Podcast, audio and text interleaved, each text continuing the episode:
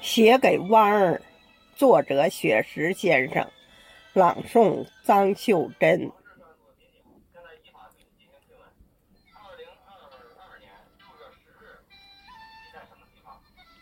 搬一把木椅，带着自己的思念和音香，空气里弥漫着石榴相互击掌的模样。熟悉的电话号码放在一旁，我就在京剧唱片里张望。说好了，今晚我们会在这里沐浴月光。你说你要唱《嫦娥奔月》。你说你要穿金丝藏香，你说我们就这样地久天长，说好了，今晚我们会在这里诉说衷肠。我说我要念优美文字，我说我要写地久天长。我说，我们就这样固定时光。渐渐，我习惯了大陆的惆怅，我习惯每年的这个时候，从黄昏坐到月亮爬上山岗。我一直在写思念的文字。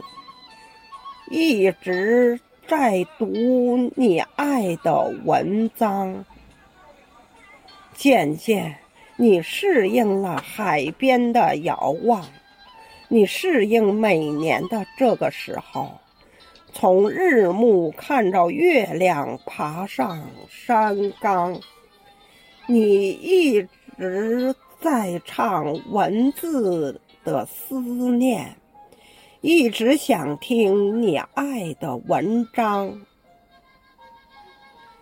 听说你学会了蒸米做菜，听说你已经买好了行囊，听说你正在台湾岛思考，听说你真的要回归故乡。其实，我真的想请你吃家宴。其实，我早已张开欢迎的臂膀。其实，很多困惑可以回家商量。其实，中国才是你真的故乡。一不小心，你就这样。驮着很多国宝在外流浪，一不小心你就这样犯了小错误，顽皮张扬。这里是你曾经的根脉，母亲怎么会把孩子责忘？我在这里细着思念。方桌上已摆好五谷茶糖，我在这里修好枝干，为你准备建造回家新房。